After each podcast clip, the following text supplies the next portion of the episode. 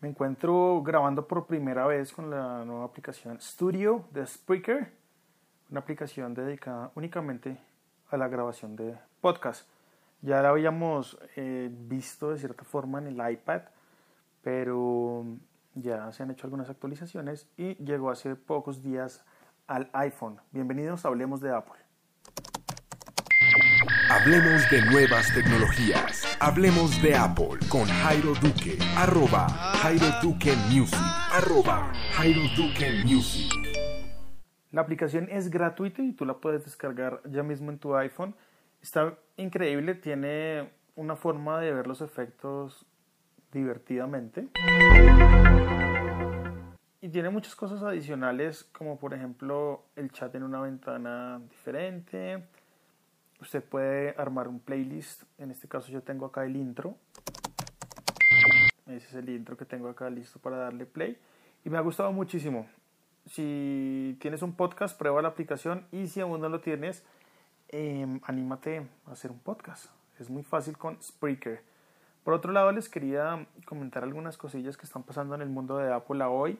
Se ha liberado ya el iOS 8.3 Beta 3 y se ve bastante bien. Vemos ya que los iPod Touch van a soportar el tema del, ah, del, Apple Watch, que era pues algo que preocupaba a muchos que tenían un dispositivo como esos, pues que siempre cuesta su plática y que no iban a poder utilizar el Apple Watch con el dispositivo, pero relájense que ya en esta versión beta 3 del iOS 8.3 ya van a poder disfrutar de esta aplicación dentro de sus iPod Touch. Algo que, creo que sí hacía falta, pero, pero que Apple pues ya se pone serio a escuchar las peticiones de todos sus usuarios. Em, por otro lado les cuento, tengo pues una página web, un blog personal y pueden ingresar a él a través de jairoduquemusic.com.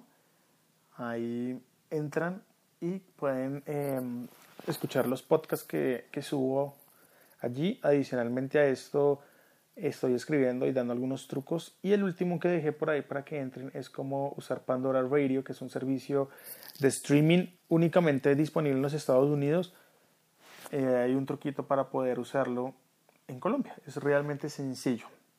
Y en otras noticias de Apple les cuento también que el nuevo Apple TV podría integrar un App Store y un Siri.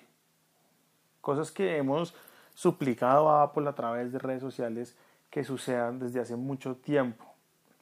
Vamos a ver qué pasa. Es un rumor, pero usted sabe que siempre los rumores em, vienen siendo ciertos una vez se presenta el keynote y todo esto supuestamente va a ser lanzado en la WWDC de este año.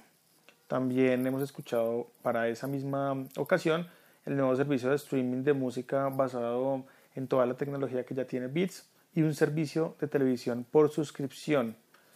Vamos a ver qué está pasando, ¿no?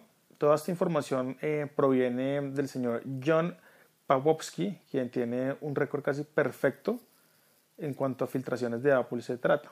Siempre que el man abre la boca y dice va a pasar X o Y con Apple, terminan sucediendo. Ya esperábamos desde hace ya un tiempito una renovación del Apple TV y parece estar más cerca que nunca. Vamos a ver qué pasa. Chévere que el Apple TV tenga Siri. Sí, siempre y cuando, y lo dije en algún podcast anterior, pueda uno usar el Siri, por ejemplo, con servicios como, en este caso, Netflix.